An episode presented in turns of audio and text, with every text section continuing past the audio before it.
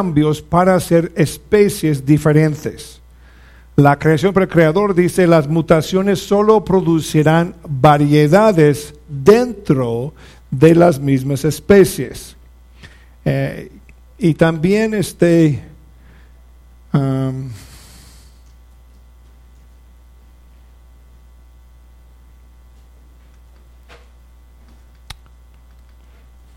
bueno, ya lo vimos de lo que pretenden los evolucionistas y, esto lo repito, no estoy, porque les quiero ah, sacudir poquito su mente. Lo que tienen los evolucionistas para apoyar su creencia son inventar cuentitos fascinantes. O sea, no se puede, dice, mire, no es posible, no es probable, dime que, que, si se puede suceder después de mucho tiempo que no se puede imaginar. Eso no es ciencia. Y también de hacer excelentes dibujos de cosas que no existen. Aunque haga un dibujo, es un dibujo. O sea, queremos algo que enciende un cerillo y enciende otro, pues ese se observa, se repite. Eso también es un dibujo. Y, eh, lo que quiere decir lo siguiente, es que ocurren algunos cambios que, casi ni, ni, le puede percibir, que están lentamente así cambiando, cambiando, poco a poco, ya cambia. Y, también este, consta que estar aquí, o sea, no, nada pero el señor Bill Clinton cree en la evolución y tiene que, o sea, aunque le pusimos al final, pues, ¿de dónde vino? Pues. Ahora, el motivo principal es la forma del ADN. El ADN, como este espiral aquí, es el programa genético. Eso manda, manda en cada ser vivo cada célula, que son diferentes, su forma que va a tomar. Entonces, lo que es una mutación es que viene, por ejemplo, un fotón. Un fotón nomás es un, un paquete de energía, de luz. Puede ser un rayo cósmico, puede ser una descarga de radiación. Total es que llega al ADN y parte, rompa es su conexión molecular, química. Es una mutación, mutó, cambió. En muchos casos, el sistema celular tiene el sistema para reponer esa rotura. En ocasiones no logra hacerlo o queda cambiado. Eso se llama una mutación. Entonces el programa ya es diferente. Ahora, algo muy fascinante. Una molécula, una, una molécula en una célula, pero una molécula de ADN, si fuera así estirado, sería de mi altura, un metro ochenta centímetros. ¿Sí? Si tomáramos, por ejemplo, de mi persona, todo mi ADN, tendríamos para llenar dos cucharas soperas. Total. Si juntáramos cada molécula, iría de aquí y la luna regresaría 24 veces. Cada ADN es un volumen de información genética increíble. Entonces es algo impresionante. Y, decir que eso surgió por el azar, tiene más fe que tengo yo. Necesito un creador todopoderoso. Ahora, si tan solo capte una cosa, no más una cosa, capte esto. Le voy a explicar. Y también si puede anotarlo para que repita a sus amigos. Favor de darnos uno, un ejemplo de una mutación genética o un proceso evolucionario. Entonces tiene que darnos un ejemplo de una mutación genética o de un proceso evolucionario que van a ser, que puede ser observado de aumentar, incrementar, tener más información genética en el genoma, en el ADN. Le hicieron esa pregunta a uno de los famosos ateos, este, Richard Dawkins, de Inglaterra, y estaban grabando.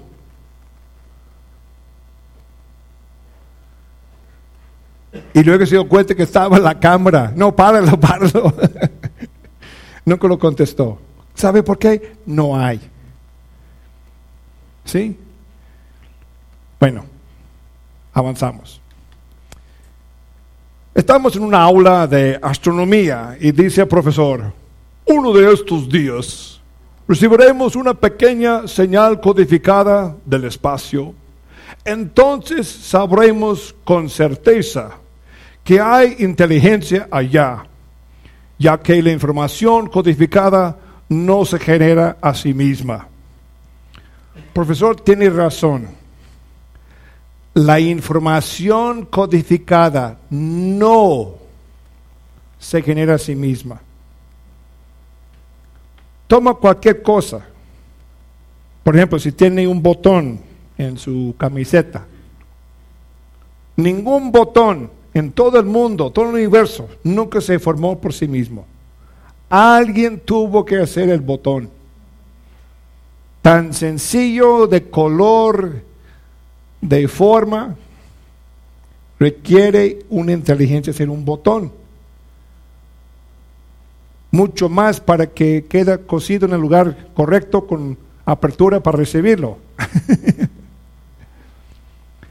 Este dice que si fuera una señal del espacio, una señal codificada, hay inteligencia ya. Pero quiero que vea su hipocresía. Cambiamos de salón. Vamos al salón de biología. Dice este profesor, la información precisamente codificada en cada célula es tanta que necesitaríamos muchos libros para describir toda ella, pero con certeza sabemos que ninguna inteligencia creó la vida. Eh, error. Pero mide su hipocresía. Cualquier pequeña señal del, del espacio, hay inteligencia ya. Hay tanta información aquí en la célula Inteligencia no hizo la vida. Pero es algo también que debemos ser preparados de ver una actitud. Espero que nadie tenga tal actitud. Pero existe tal actitud que la gente no quiere ver, no quiere saber, no quiere aprender. Que Dios, por eso dice que son sin excusa por las cosas hechas. Bueno, mi hijo menor estaba en la secundaria, tenía una publicación de la Secretaría de Educación Pública. Y quiero amplificar esta parte aquí, está sobre la evolución, y van a ver esta parte aquí ah, mejor. Dice, las ramas de la biología, como la genética, como paleontología, estudio los fósiles, la embriología, los embriones, y autonomía comparada fortalecen la teoría de la evolución de las especies. Pues ya vimos algo sobre los fósiles, vamos a ver algo lo que propone aquí. Es el libro de texto. Están para promover, para sostener, para apoyar la creencia de la evolución. Pues vamos aquí a primero a la Anatomía comparada. ¿Qué es? Aquí tenemos salamandra, hombre, murciélago, caballo. ¿Qué cree? Cada uno tiene estos huesos con el mismo nombre, falanges. Eso tiene humero. Esto tiene tales radio y cubito. ¿Quién le dio el nombre? ¿Murciélago? ¿Salamandra? No, el hombre. Ahora, yo no niego que tiene algo similar en su posición, algo similar en cómo funciona. Eso no lo puedo negar. Y es importante. Ahora, ellos toman eso como algún sostén que prueba la evolución. Pero vamos a estudiar bien, vamos a ser buenos científicos. ¿Sí? En esto se ve cuatro manos de Tarsier, Gibbon, chimpancé, humano. ¿Qué se ve similar? Cada mano, si quieres decir, tiene cinco dedos. ¿Sí? Cuéntelos. Cinco, cinco, cinco, cinco. Estos cinco son más similares. ¿Sí? Otro más, e, esto se llama homología, es decir, que son similares. ¿Sí? Y obviamente, yo diría, son similares. Esto no tan similar, pero si tenéis cinco. Bueno, está bien. Estoy haciendo más amplificado esto. Aquí tenemos salamandra, rana, uh, lagartija, otro pájaro, otro pájaro. Ahora, lo que tenemos aquí es su secuencia de genes, ¿sí? Y en este, que es ah, similar a salamandra, los genes 2 al 6 controla el desarrollo de sus piernas delanteras, ¿sí? Y en este, del 20 al 22, controla el desarrollo de sus piernas traseras. En Salamandra es 2 al 5 y 16 al 19. En la rana es el 2 al 4, 8 al 10. Y la vertija es 6 al 9 y 25 al 30. Ahora, primer lugar, entonces, esos uh, tipos de anfibios, uh, aquí está la rana, también aquí está la vertija, que es un tipo reptil. Según quieren enseñarnos, este, comparando, hay algo similar en estas uh, piernas. El problema, aunque no sean nada de biólogos ustedes, se puede ver que son diferentes genes que controlen su desarrollo. No son los mismos genes, ¿sí? Y si recibe alguna mutación, algún cambio, por ejemplo, aquí es el 20 al 22, aquí está el 16 al 19, no, es lo mismo el mismo sitio para que produzca algo similar. Bueno, tomemos todos estos anfibios y este reptil como eran ah, ancestros, lo que llegaron a ser aves o pájaros. Aquí tenemos dos pájaros. En los genes 10 a 14 desarrolla la formación de sus dos alas. Ese genes 20 al 27 forma sus piernas en esta ave. En este pájaro, el 15 al 18 forma sus alas y aquí el 26 a 35 sus piernas. Ahora, como les dije, no requiere mucha inteligencia de saber, haga la mutación que quiera, en los animales anteriores no van a producir donde estaba su pierna, un ala, porque son diferentes. ¿Sí me entienden? Si lo ven, es algo muy, muy sencillo que haga el cambio que quiera, mutación que quiera, no va a cambiar el uno al otro. Bueno, el gran embriólogo, eso que los embriones son cuando está alguna criatura, aún el ser humano, en las primeras etapas de crecimiento. Fue fecundado, el óvulo está creciendo, se llama embriones. Y el Señor dice, dice lo siguiente, ¿qué mecanismo puede ser que cause la producción de órganos homólogos similares en el mismo sitio, pero yendo a ser diferentes? Los mismos patrones a pesar que no ser controlados por los mismos genes, como le estaba diciendo. ¿Cómo es posible? Pregunta él. Lo hizo en 1938, repitió en 1971 y lo hacemos hoy. Dice, propuse esta pregunta en 1938 y no ha sido contestada, ni hasta la fecha. Es un gran problema de la evolución. Y quiero que sepan lo imposible que es para que, aunque no tengas tal vez mucho conocimiento en esas cosas, hablando con sus amigos, es algo imposible. Ahora, aquí tengo un evangelista para la evolución. Este alemán, Ernst Haeckel, evangelista para la evolución y el apóstol del engaño. Este señor tal vez por sí mismo, solo, convenció la nación de Alemania de la evolución. Y deben saber, como me enseñé anoche, Hitler se apoyó en la evolución para todo lo que hizo en la Segunda Guerra Mundial. ¿Cuál fue la raza superior? Pues claro, los alemanes.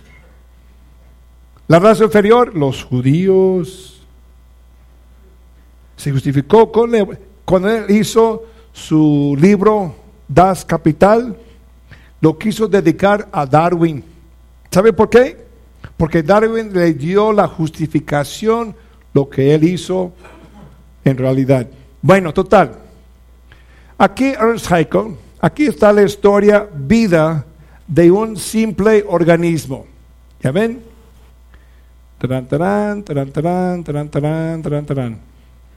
Se llama morerones. ¿Qué creen? No existen. Este Ernst Haeckel pidió a su asistente, sáqueme dibujos del embrión de un perro a cuatro semanas desde que fue fecundado el óvulo de, de la perra y cuatro semanas del desarrollo de un ser humano. ¿Pueden percibir algunas diferencias? Sí, bastante, ¿verdad? Pues tomó los dibujos de su asistente e hizo unos leves ajustes. ¿Ya se ven las diferencias? Se ven muy similares. ¿Eso se llama ciencia? No, se llama engaño. Ahora, Tal vez eso no les importa a ustedes, pero eso sí le debe importarles. Él es más conocido por los últimos 100 años o más de esos dibujos de embriones de pescado, salamandra, tortuga, pollo, conejo, humano. Esos aparecían en libros de texto en todo el mundo de biología y eran pruebas fuertes señalando la evolución. Pero con la ciencia que es ciencia, tecnología que es tecnología, pudimos tomar fotografías reales al momento de estos mismos embriones. ¿Quiere ver las fotografías, no dibujos? Aquí están. Estuve en Mexicali, la Universidad de Baja California, Mexicali, en una clase de genética. Híjole, casi llegamos a golpes, yo y una profesora. Le dije, mire, esto es ciencia. Ustedes enseñan aquí. Le dije a los estudiantes, ¿tienen así dibujos en sus libros de texto? Es mentira. Aquí es la verdad. No, no, no, está, se puso caliente ahí. Y aún todavía hacen referencia a eso, pero eso sí es verdad, eso sí es mentira. Aún, según Haeckel, aquí es su idea de los hombres simios, sus dibujos de Pithecanthropos, es nomás latín que significa a la luz el hombre simio que no habla. No había ningún conflicto matrimonial aquí. ¿Qué creen que se basaba? Su pura imaginación, nada. Y creo que con este Haeckel es eh, clásico de hacer dibujos de cosas que no existen. Según aquí tenemos evidencia de la evolución. Es una mariposa que tiene dos presentaciones. La negra, ahí se ven, y la clara, si la ven, está más o menos por acá. Por años estudiamos esa mariposa y decían que reposaba sobre la corteza del árbol y que la negra ocupaba 5% y la blanca o clara ocupaba 95%. En Inglaterra, donde viven, fue el avance de la revolución industrial y con eso bastante contaminantes que hicieron ennegrecer la corteza de los árboles. Ahora se ve menos la negra y mucho mejor la blanca o clara. ¿Y qué creen? Cambió drásticamente el porcentaje de la población de esas dos presentaciones de la misma mariposa. Con el tiempo dijo el gobierno británico, pues ya basta con ustedes, ya no pueden aventar tanto humo y contaminantes, hay que mejorar su método de fabricación. Y lo hicieron. ¿Y qué cree? Pues mejoró la corteza y cambió su porcentaje de población. Y luego dicen los científicos, ahí está la evolución. Espérame, chato. Antes de la revolución industrial, ¿qué eran? Mariposas blancas y negras. Durante la revolución industrial, ¿qué eran? Mariposas blancas y negras. ¿Qué son hoy en día? Mariposas blancas y negras. No más son mariposas, eso no es evolución. Además, lo que no nos han dicho, pero sí dice en la enciclopedia británica, dice, son fotos falsificadas con mariposas muertas pegadas en la corteza. ¿Sabe dónde reposan esas mariposas? En las alturas, en las copas de los árboles. Nunca descansan en la corteza como aparecen en sus fotografías. Pero total, no es evolución. También han visto en sus cocinas, a veces hay una fruta o una comida que quedó demasiado tiempo y se crean unas pequeñas, pero pequeñas mosquitas. Eso se llama mosca de vinagre o mosca de fruta. Y eso tiene la ventaja que de recién nacida en unos 15 días pueden procrear de sí mismas.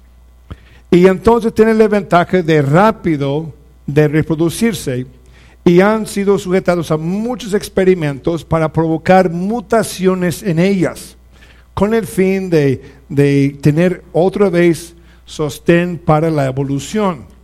Y sí han producido varias mutaciones. Por ejemplo, eso tiene ocho patas en lugar de seis. Eso tiene alas rizadas, vuele en círculos. Eso salió más prieta. Eso salió sin alas. Eso tiene ojos sepia.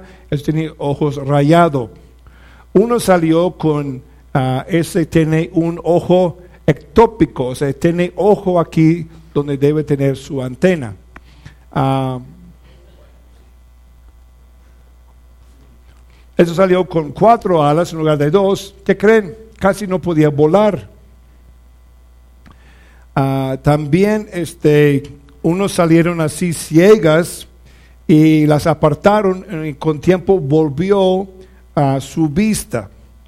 Pero en todo esto este, han producido 30 mil mutaciones diferentes y siguen siendo mosca de vinagre, mosca ah, de fruta, o su nombre científico es Drosophila.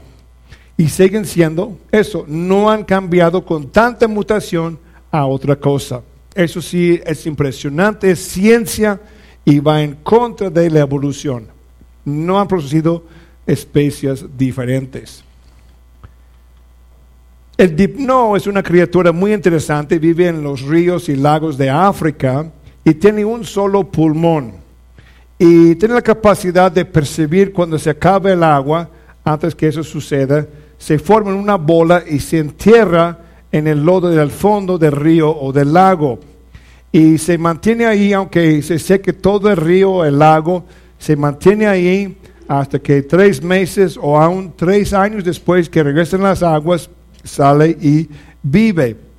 Y también otra vez de ese libro de mis vecinos maestros saqué este escaneo de la revista de Time, dice, y mejoré así el texto para que leyera, un ser de transición. El dipno arriba, aunque clasificado como pez, es un notable ejemplo de la fase de transición que pueden haber conocido. Ahora, espero que entiendan el español. Cuando dicen pueden haber conocido, ¿significa que ya lo habían visto? No, nomás expresando un, este, una esperanza. Pueden haber conocido. No lo hemos visto, esperamos que sí.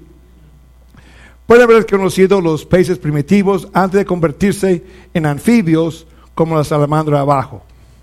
O sea, otra vez está un cuentito.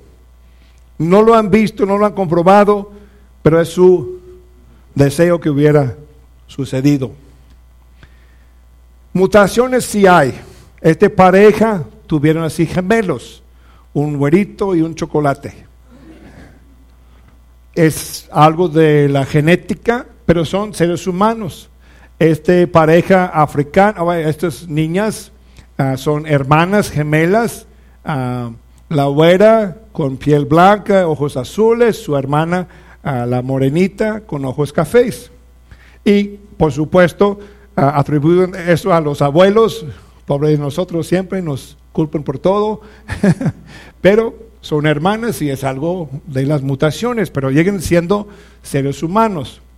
esta pareja africana tiene tres hijos este, albinos. Ahora, albinismo es una mutación que detiene la producción de ah, eh, este, una proteína que produce los tonos de color que tiene nuestra piel. Y en su caso, tiene una mutación que detiene esa producción. Hay que cuidarse en el sol, ah, porque sería más fácil que queden requemados, pero total, son a seres humanos como nosotros. El escarabajo bombardero es muy fascinante criatura de Costa Rica. Tiene en su parte posterior un cañón donde mezcla, tiene dos sustancias químicas diferentes. Se mezclan al momento de, de tocarse, causa una explosión a 100 grados centígrados. Y es su forma de de autodefensa. Ahora, ¿cómo desarrolló ese sistema? Para la evolución se puede imaginar, estamos ahí en, ese selva en la noche, está mamá que está con su hijo, de repente escucha por allá, ¡pum! Mami, ¿qué fue eso? No, es que fue tu tío, no supo mezclar las químicas. No, pues ¿cómo? O sea, no fue nada de idea de escarabajo, fue algo del creador que hizo en ellos, de ese sistema de autodefensa. Mire cómo funciona. Aquí va nuestro campeón y este, este sapo dice, no, pues aquí está el lonche fácil, está ya para tragárselo y nomás botea su cañón, dispara, dice que dispara 20 veces en un segundo a 100 grados y queda así y se ve nuestro campeón, ya. No, no, no, es algo de, millones de cosas maravillosas que ha hecho nuestro Creador, Cristo Jesús. Fíjese eso, ese fue el Museo de Historia Natural de Londres, exhibición de Darwin. ¿Ok? Está en Londres, exhibición de Darwin. ¿Qué dice?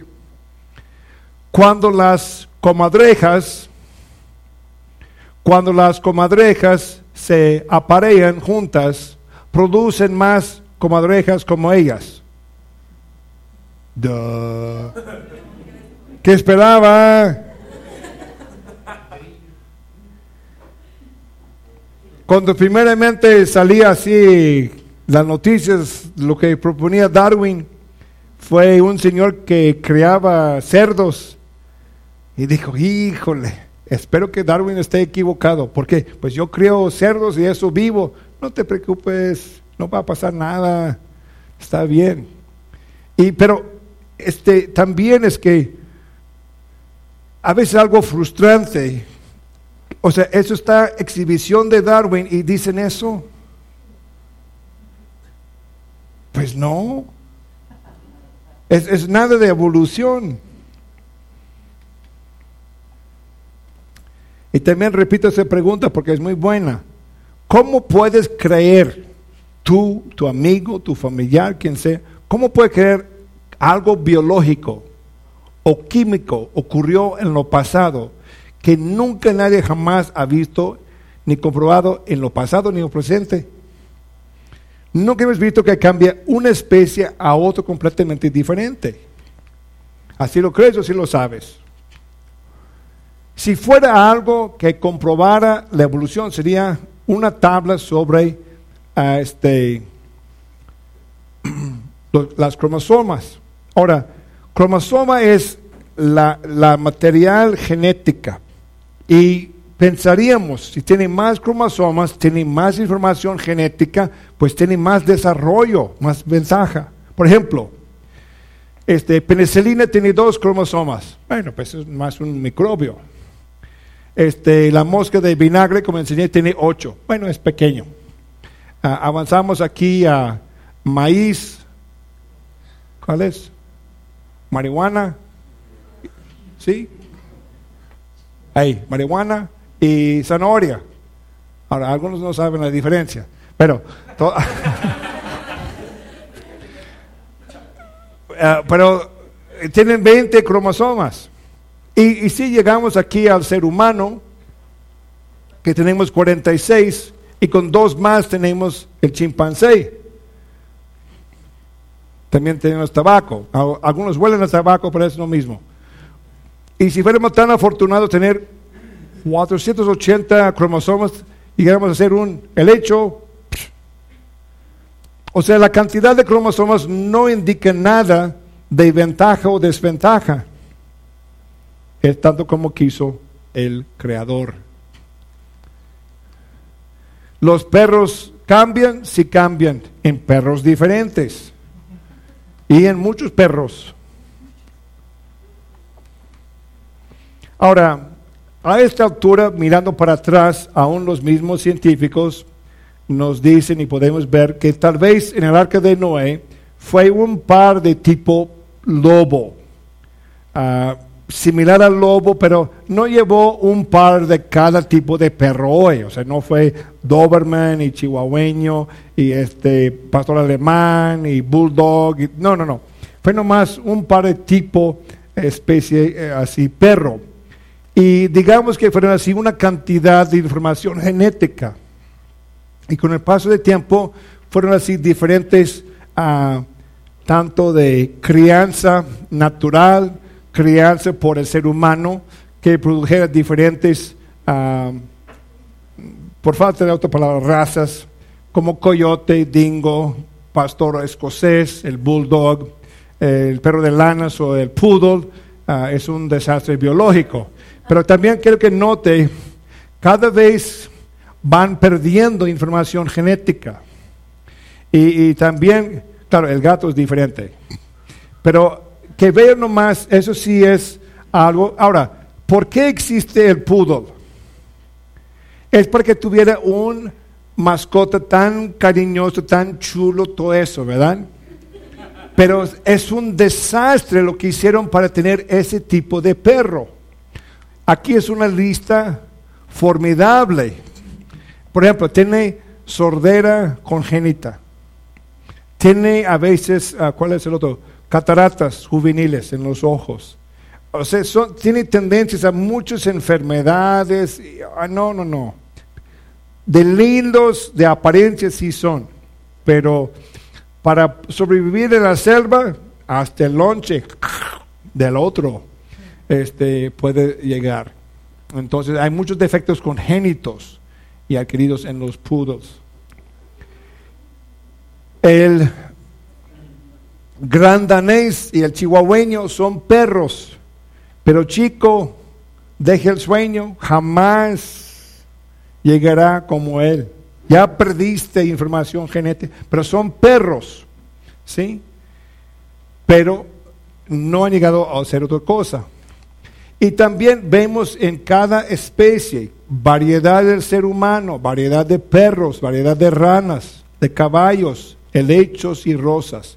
Pero quedan dentro de su especie, nomás es variedad. Y también en eso concluimos, porque Dios tiene la primera palabra y la última. Porque en Génesis 1 dijo Dios diez veces, según su especie, según su género. Y esto es la segunda ley de la biología. ¿Sí? Es que las especies siempre se generen según como son. ¿Sí? Aunque, por ejemplo, tú puedes tener este, una gata ah, y queda encinta y tiene sus gatitos y salen diferentes colores. Y puede ser la siguiente vez diferentes también, pero siempre son gatitos. Nunca sale un patito lagartija. Pero Dios lo dijo diez veces en Génesis 1, según su género, según su naturaleza, según su género, según su género, según su especie, según su género. Dios desde el principio estableció esa ley y siempre ha permanecido, siempre está ahí, rige. Nunca hemos visto que cambie una especie a otra. Puede ser, por ejemplo, ah, he visto este, ovejas y algunos nacieron con piernas más cortas, eran más chaparritas. ¿Sí? Hemos visto también más grandes. Bueno, en eso necesito detenerme porque tengo hambre. y también queremos tiempo para ah, la tarde, para los dinosaurios. Uh, hasta que traje mis muestras. Tengo aquí un genuino huevo